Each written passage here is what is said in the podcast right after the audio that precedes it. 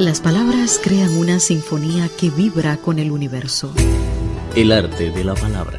El límite posible entre la vastedad de las ciencias y las sutilezas de la vida. Literatura siempre.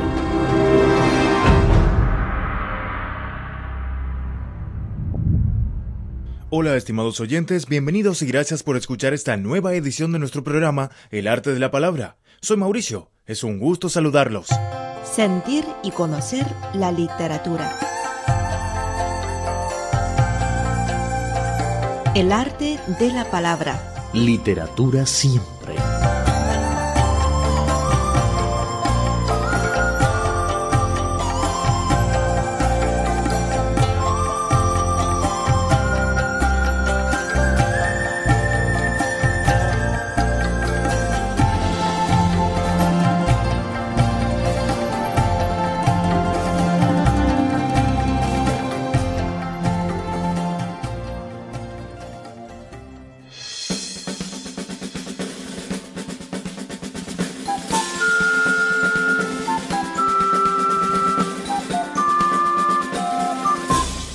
Este verano, el clásico infantil El Principito será nuevamente adaptado a la pantalla grande y esta vez será en formato de animación digital.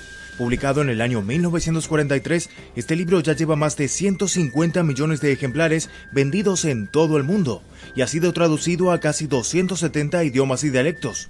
Hoy, en el arte de la palabra, vamos a repasar esta historia que ha tocado nuestro corazón en los momentos más tiernos de nuestras vidas. El Principito es un encantador relato dedicado a los niños, aunque también es una gran lectura para los adultos. En cierto sentido, se revela en este libro un delicado conocimiento de las relaciones que se crean en base a la amistad y el amor, sobre todo para las personas que siempre sienten una profunda soledad. Por eso, vale la pena aprovechar esta oportunidad para repasar esta historia maravillosa el día de hoy.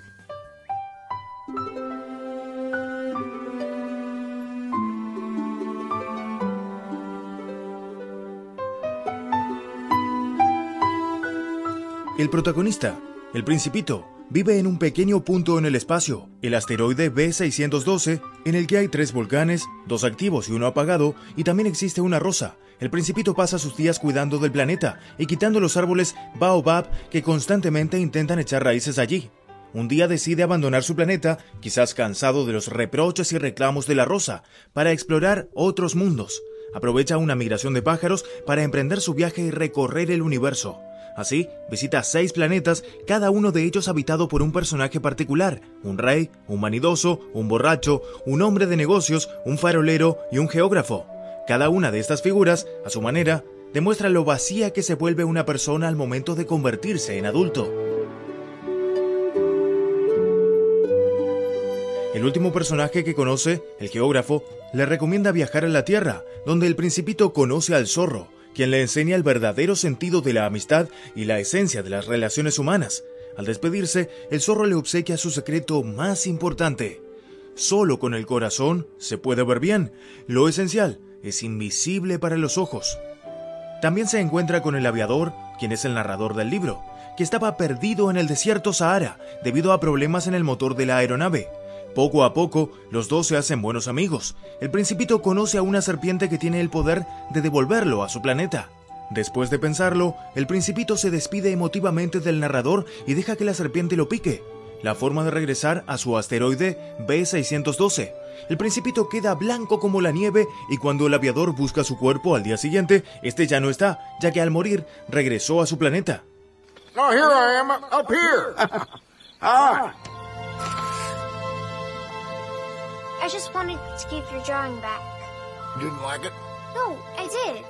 Once upon a time, there was a little prince who lived on a planet that was scarcely bigger than himself.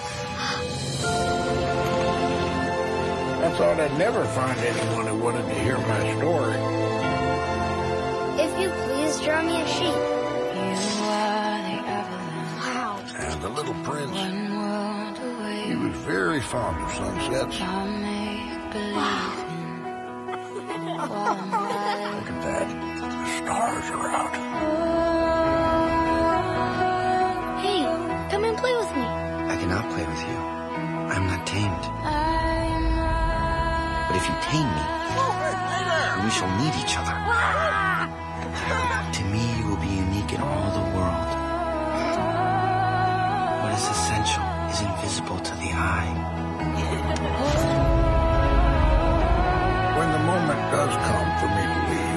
I have to go alone. Do you know how to fly a plane? Buckle up.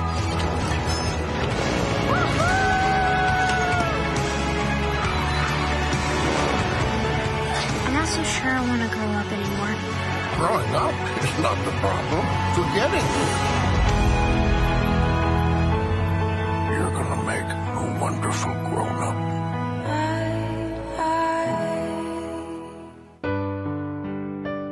Aparentemente, El Principito es un cuento infantil que hace alabanza a la amistad y al amor, sin violencia ni pornografía, con lenguaje sencillo, por lo que es un libro apropiado o perfecto para los niños. Sin embargo, El Principito también está lleno de pequeñas metáforas que hay que entender. Por ejemplo, el rey, que el principito conoce en un planeta, es sinónimo de autoridad, y el vanidoso, en otro planeta, representa la vanidad y el egoísmo del ser humano. Y la rosa que se encuentra en el asteroide del principito representa el personaje que pone de manifiesto el amor en un comienzo y los baobabs son los problemas. Y el zorro hace ver al principito la esencia, pero también las dificultades y costos de la amistad.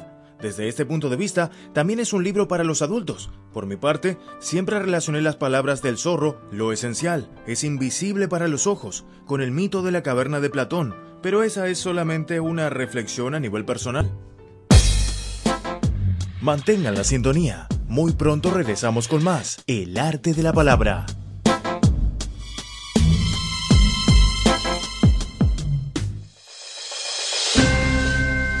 spa.cri.com.cn Opiniones y sugerencias spa.cri.com.cn El arte de compartir y conocer. Literatura siempre.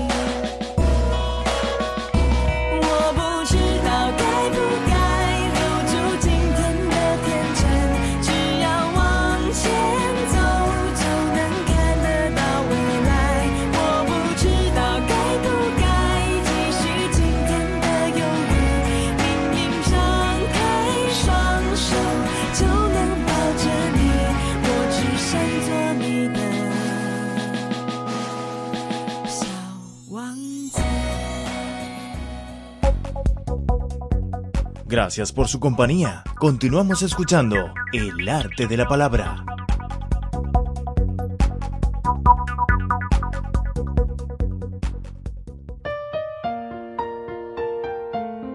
En la dedicatoria de El Principito, el autor, Saint-Exupéry, escribe así: A Leon Worth, pido perdón a los niños por haber dedicado este libro a una persona grande. Tengo una seria excusa. Esta persona grande es el mejor amigo que tengo en el mundo. Tiene verdadera necesidad de consuelo. Todas las personas grandes han sido niños antes. El autor de El Principito, Antoine de Saint-Exupéry, pionero de la aviación, escritor y aventurero francés, escribió este cuento a causa de su experiencia como piloto. En realidad, el escritor vivía una vida de aires legendarios y aventureros. Nació en el seno de una familia noble de Lyon en junio del año 1900. Fue aviador y tuvo una participación como piloto en el marco de la Segunda Guerra Mundial. En julio de 1944 fue asignado a una misión de inteligencia para recabar información sobre las tropas alemanas. Desafortunadamente, subiría a ese caza P-38 y jamás regresaría de ese vuelo. En el año 1998, un pescador encontró al sur de Marsella una pulsera que tenía grabado el nombre del escritor y el de su esposa, Consuelo. Más adelante se hallaron los restos del avión que usó aquella noche de julio, y el escritor Saint-Exupéry murió sin conocer el éxito que alcanzaría su obra más famosa. El primero de enero de 2015, cumpliéndose 70 años de la muerte del autor, la propiedad intelectual de El Principito pasa a ser de toda la humanidad. Este libro de menos de 30.000 palabras tiene una nueva versión prácticamente cada tres meses en el mundo. Tan solo en China ya existen más de 100 versiones de la obra, y El Principito también fue adaptado unas 20 veces a la televisión, al teatro y al cine. Esta última versión, que mencionamos hoy, es un film de animación dirigido por Mark Osborne, el realizador de la cinta Kung Fu Panda. Ahora, tanto los niños como los adultos pueden ir al cine para rememorar el principito, que siempre vive en el corazón, el principito que les ha acompañado en un momento de la vida y les ha otorgado el consuelo para curar la soledad. Aquí terminamos nuestro programa de hoy. Hasta la próxima.